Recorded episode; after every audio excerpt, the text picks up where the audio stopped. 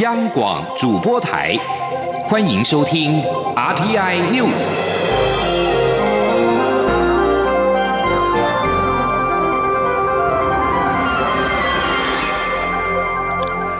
各位好，欢迎收听这节央广主播台提供给您的 RTI News，我是陈子华。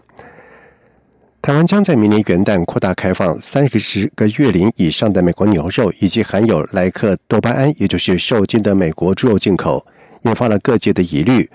外务部长陈时中在今天是亲上火线，公布未来美猪瘦肉精的含量将较国际标准更加严格，同时美牛的头骨、绞肉以及内脏等高风险部分依旧不得输入，以确保国人健康以及食的安全。记者吴立军的报道。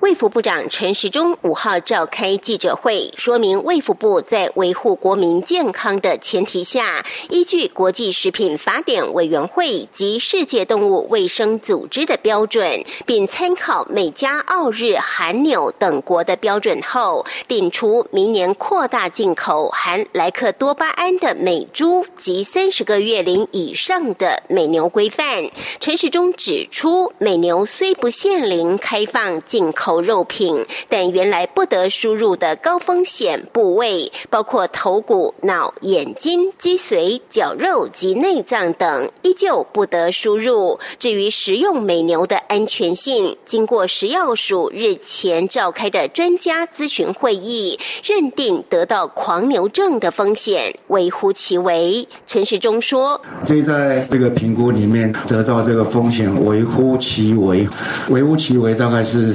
十亿分之一，所以几乎是在流行的那段时间过后，改变了我们牛的这些饲养方式之后，那其实已经几乎是没有任何的病例产生了。至于美猪部分，台湾过去规定瘦肉精需零检出，如今增订猪肉脂肪及其他可供食用的部位瘦肉精的安全容许量是零点零一 ppm，与韩国相同，但比日日本的零点零四严格，另外猪肝及猪肾的安全容许量则是零点零四 ppm，也较其他国家的零点零九来的低。陈时中说：“简单说就是肝肾零点零四，那其他可以使用的部位都是零点零一。那这里面大概改变比较大的就是肾，那肾的这一部分，大部分的国家都高于等于零点零九，那我们定零点零四。”那这是特别考虑到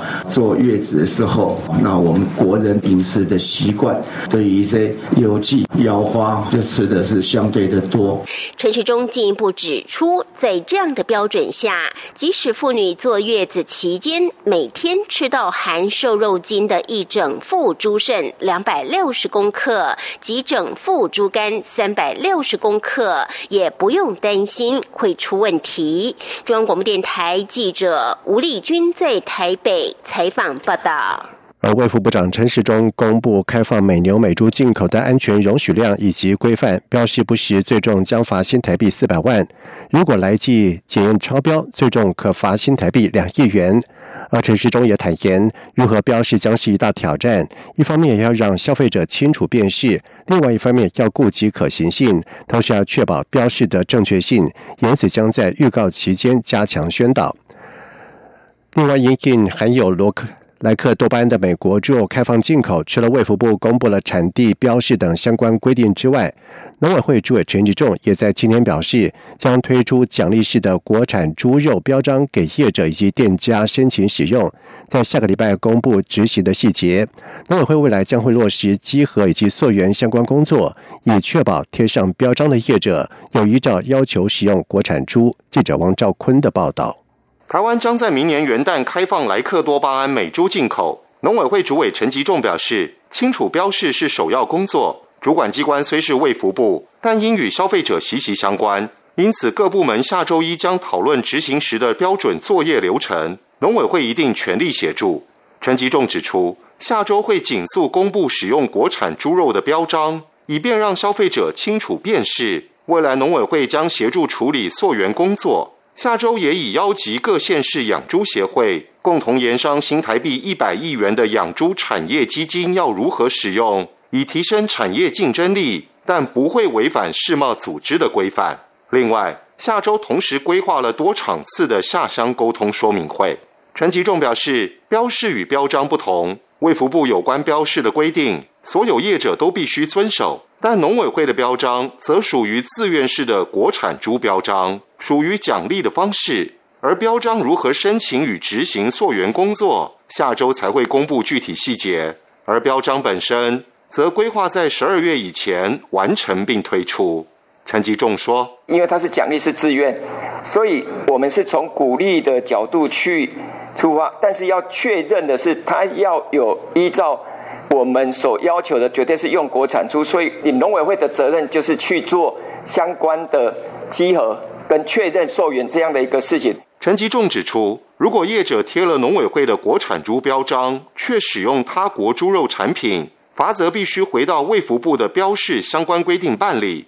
因为农委会是从食农教育角度出发，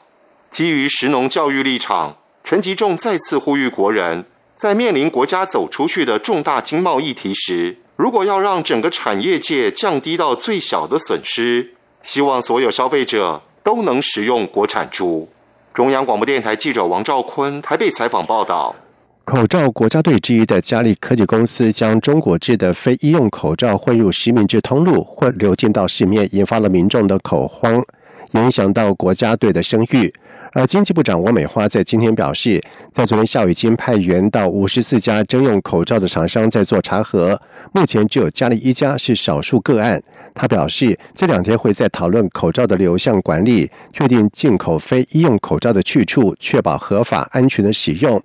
而为了杜绝类似的事件，中央流行疫情指挥中心严厉强化国产医用口罩防伪钢印标示，在未来凡是医用口罩，每一片都必须标示台湾制造，并且以 M D 等字样注明为医用口罩。而指挥中心物资组组长蔡寿全也透露，为除了国产口罩将加盖钢印之外，指挥中心也正在演绎要求进口口罩加印产地，方便民众来辨识。相关的细节还在演绎当中。另外，中央流行疫情指挥中心也在今天公布了台湾在新增两例俗称武汉肺炎 （COVID-19） 的境外移入病例。统计台湾迄今累计已经有四百九十二例的确诊武汉肺炎，其中四百例是境外移入，五十五例本土病例，三十六例端木舰队以及一例不明。确诊个案当中有七人死亡，四百七十三人解除隔离，十二人住院隔离当中。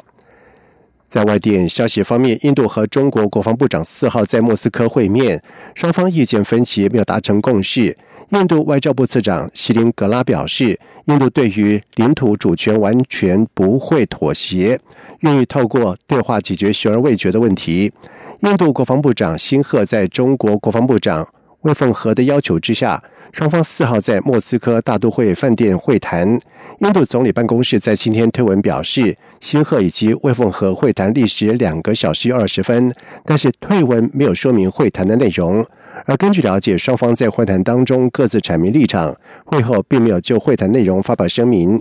印度和中国部队在五月初在拉达克东部爆发对峙。双方虽然多次的透过外交以及军事管道会谈，迄今仍无法解决，甚至在六月十五号在加万谷爆发了暴力冲突，印度有二十名的军人死亡，中国传出有四十多名的军人死伤。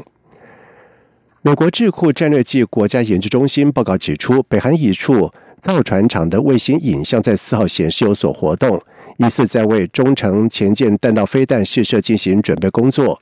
路透社报道说，战略暨国际研究中心指出，北韩新浦造船厂的影像显示，有好几艘船停在船坞，其中一艘和先前将前设试用平底船拖出海的船只类似。中心表示，这个活动疑似准备要利用前设测试平底船试射北极星三型前射弹道飞弹，但是尚未最终的确认。北韩在去年十月宣称，已经成功从海上试射新型前射弹道飞弹。北极星三型作为遏制外部威胁以及加强自卫的一环。以上新闻由陈子华编辑播报，这里是中央广播电台台湾之音。这里是中央广播电台台湾之音。